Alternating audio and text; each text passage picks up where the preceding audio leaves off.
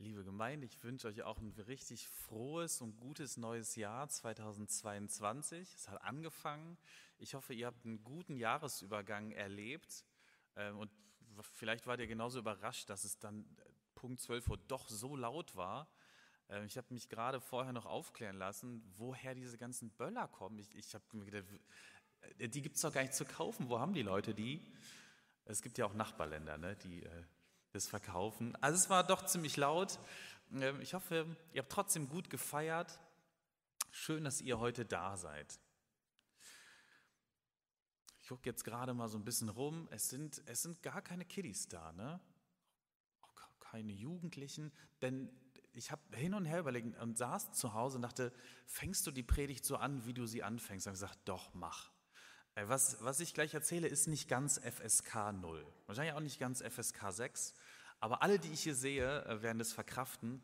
Außerdem äh, erspare ich uns allen auch alle möglichen Details.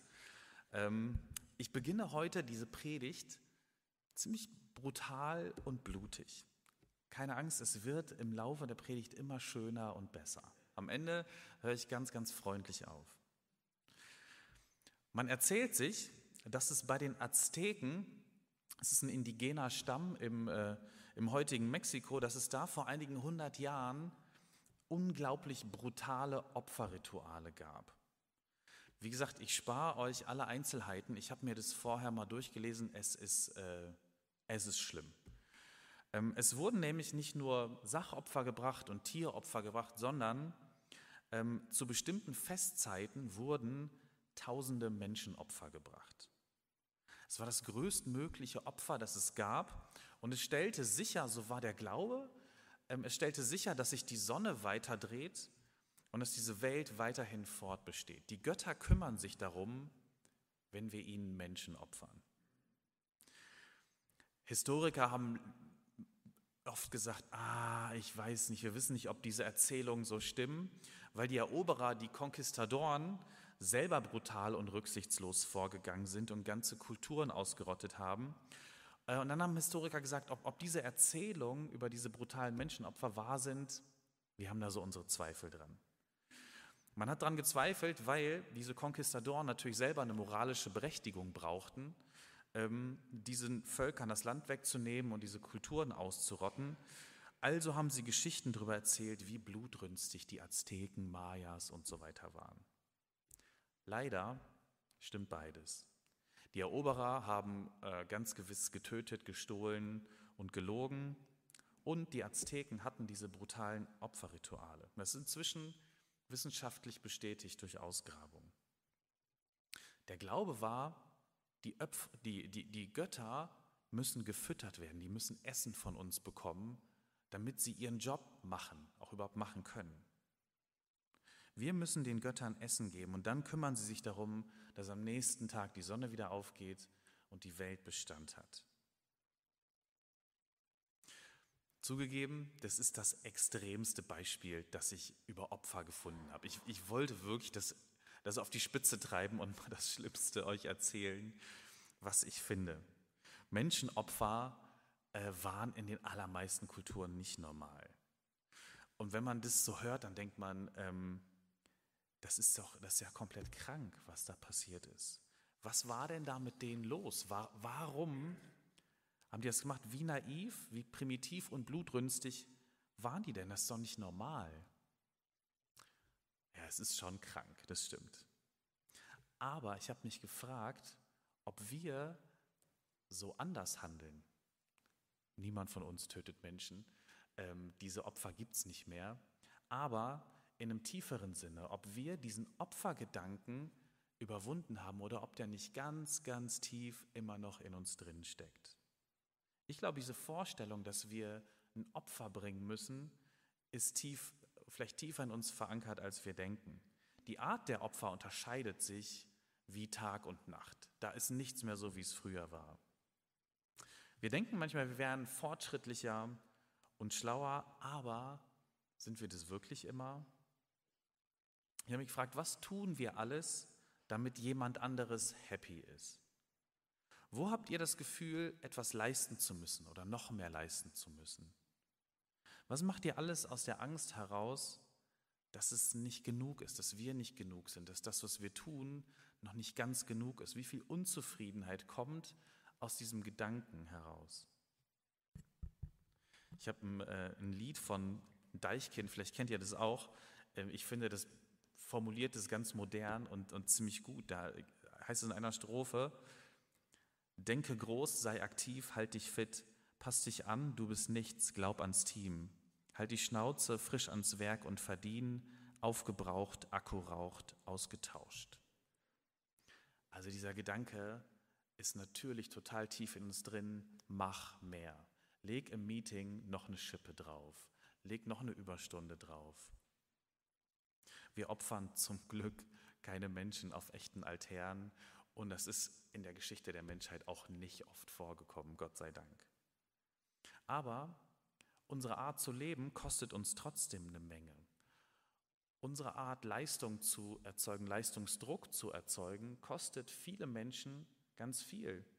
Panikattacken, Ängste, Depressionen, tiefe Unzufriedenheit, Ruhelosigkeit, Schlaflosigkeit, Suchtverhalten.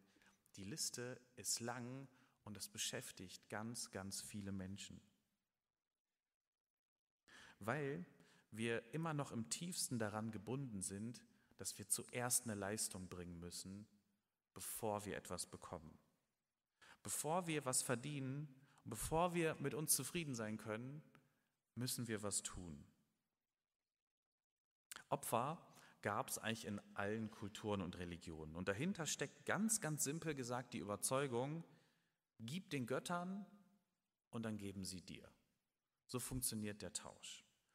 Und heute funktioniert der Tausch ein bisschen anders. Wir geben nicht den Göttern und trotzdem haben wir das Gefühl, erst etwas leisten und geben zu müssen, bevor wir was bekommen. Es gibt quasi eine Bedingung. Wenn du das und das tust, dann tut Gott das und das. Wenn du ihm etwas opferst, dann zeigt er dir seine Gunst. Du musst zuerst was leisten, zuerst was opfern. Heute ist es unsere Zeit, unsere Energie und dann bekommst du auch was. Dann kommt das Gehalt aufs Konto, dann kriegst du Anerkennung von anderen, dann verdienst du was. Und es ist die Geschichte eigentlich von allen Religionen, wenn wir genug opfern, dann vielleicht, vielleicht zeigt Gott uns seine Freundlichkeit. Gott ist in der Geschichte der Religion ganz selten jemand, mit dem man gerne Zeit verbringen möchte der da ist und wo man gerne voller Freude hingeht, sondern in der Geschichte der Religion ist Gott sehr oft jemand, den man erst einmal bezahlen muss. Und hier kommt Jesus ins Spiel. Jesus hat damals in seiner Zeit für die Religion etwas komplett Revolutionäres geschafft.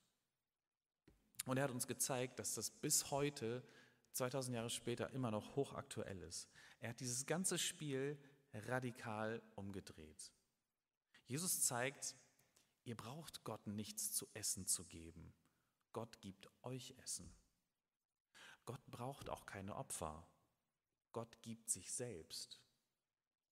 Wir haben keinen bedürftigen Gott, sondern wir haben einen gebenden Gott, einen schenkenden, einen Gott, der die Fülle hat und uns gibt. Und Jesus zeigt uns, Gott ist doch jemand, mit dem man gerne Zeit verbringen kann, weil er Zeit mit uns verbringen möchte. Gott ist unfassbar freundlich und wartet nicht streng darauf, dass wir ihm etwas bringen. In Jesus wird etwas ganz Neues so sichtbar wie nie zuvor, und zwar bedingungslose Liebe und Annahme. Komplett bedingungslos. Das war neu. Das hat die Leute ähm, nicht nur erstaunt, nicht nur erfreut, es hat viele Leute sogar geärgert, weil es das Gottesbild so radikal auf den Kopf gestellt hat. Die Leute haben sich oft gewehrt dagegen, haben sich mit Jesus gestritten, weil das so schwer zu verstehen und zu glauben ist, dass Gott uns bedingungslos annimmt und liebt. Ich glaube, genau das möchte die Jahreslosung für dieses Jahr ausdrücken, die in Johannes 6 steht wo Jesus sagt, wer zu mir kommt, den werde ich nicht abweisen. Ihr braucht mir nichts zu bringen, sagt Jesus. Ihr braucht keinen Ausweis, ähm, ihr braucht keine Bedingung zu erfüllen, ihr braucht nichts zu bezahlen. Ich frage überhaupt nicht, wenn ihr zu mir kommt, werde ich euch nicht abweisen. Und Jesus zeigt damit, wie Gott ist.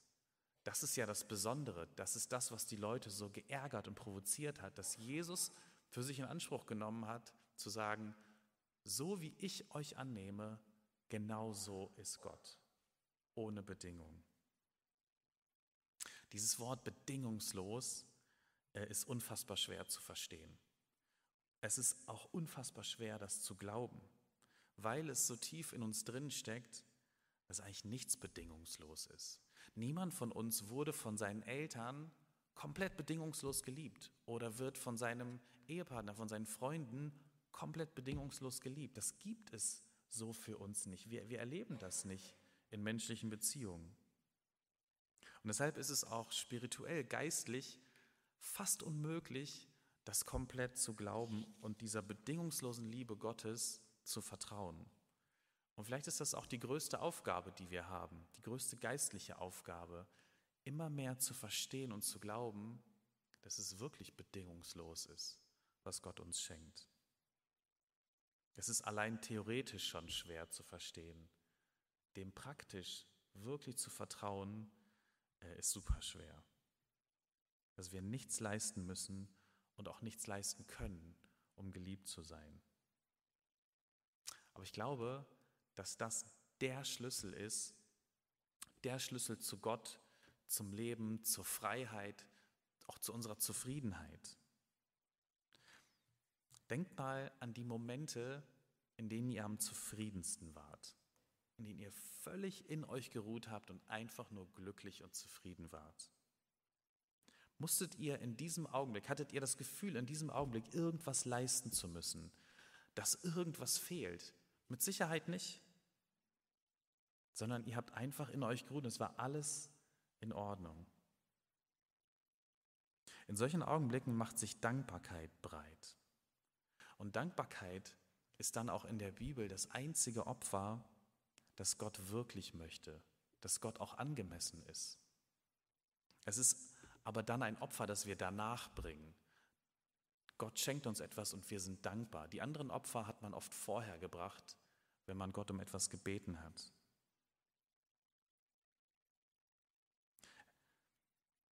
Diese bedingungslose Annahme ist auch der Schlüssel zu unserer Freiheit.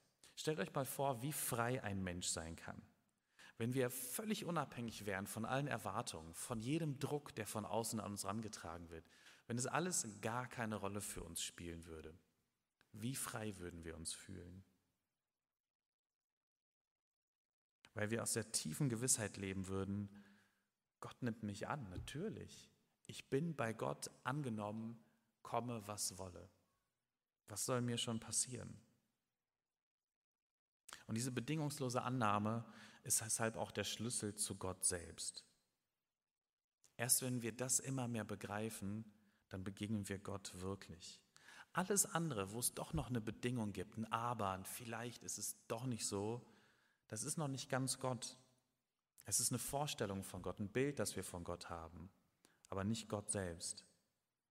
Erst wenn wir völlig in dem Vertrauen Ruhe finden, dass wir angenommen sind, dann befinden wir uns in der Gemeinschaft mit Gott.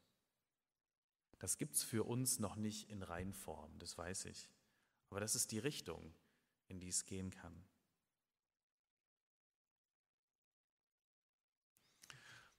Beim Nachdenken darüber habe ich mich gefragt, wenn Gott so bedingungslos liebt, so komplett bedingungslos annimmt, was ist dann eigentlich mit dem Gericht?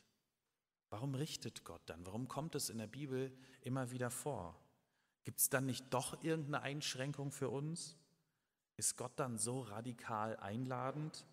Ist wirklich jeder willkommen? Oder bedeutet Gericht, dass Jesus doch jemanden abweisen muss und irgendwann sagen muss, sorry, du nicht? Für mich ist da dabei die Unterscheidung ganz wichtig, die Unterscheidung von Person und Persönlichkeit. Das habe ich irgendwann mal gehört und das überzeugt mich total. Und zwar ist der Gedanke, dass wir als Person, dass du als Person nicht verurteilt werden kannst. Gott hat dich gemacht als Person. Du bist gemacht, und geliebt von Gott. Völlig egal, wer du bist, völlig egal, was du getan hast, völlig egal, was du tun wirst, völlig egal. Du bist komplett als Person angenommen von Gott. Dein Personsein kann gar nicht angetastet werden. Gott kann dich jetzt in diesem Augenblick als Person nicht mehr lieben und auch nicht weniger. Du als Person, perfekt, super. Gott hat dich ja gemacht. Deine Persönlichkeit, ah, das ist immer gemischt. Wohin wir uns als Persönlichkeit entwickeln, was wir für Charakterzüge in uns tragen, da gibt es Dinge, die sind toll und dann gibt es Dinge, die können natürlich entwickelt werden. Da müssen wir lernen. Da hat Gott uns auch Verantwortung gegeben, dass wir uns verändern, dass wir wachsen, dass wir an uns arbeiten, dass wir uns Kritik sagen lassen, dass wir miteinander im Gespräch sind ähm, und natürlich an unserer Persönlichkeit arbeiten.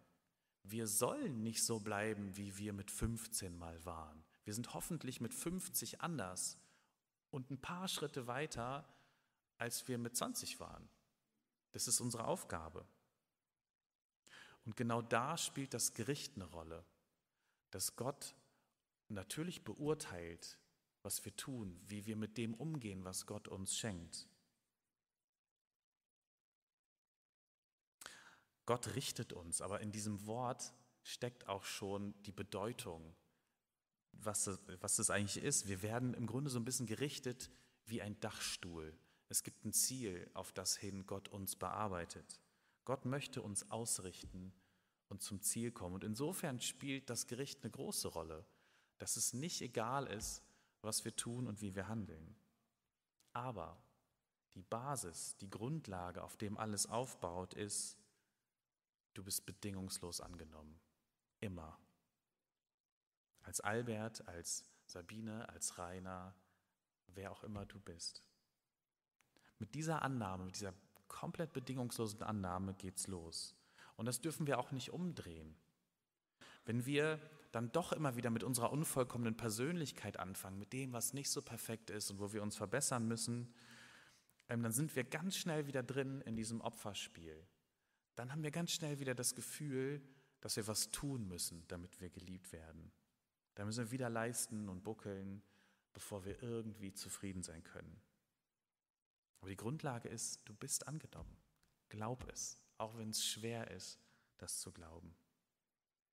Deswegen finde ich es schön, dass wir heute an diesem ersten Sonntag im Jahr eine, eine Grundlage für dieses Jahr legen können.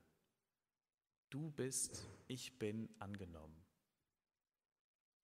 Du bist heute hier hingekommen. Aus irgendeinem Grund bist du in diesem Gottesdienst. Menschen können uns nie ganz bedingungslos lieben.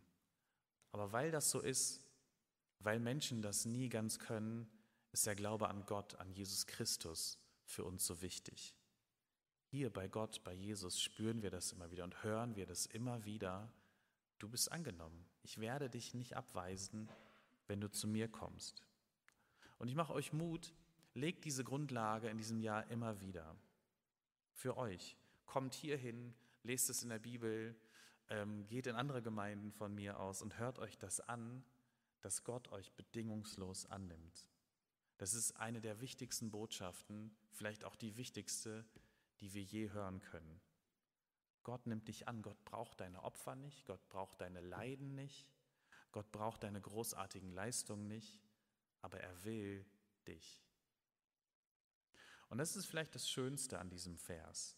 Der Vers ist eine Einladung.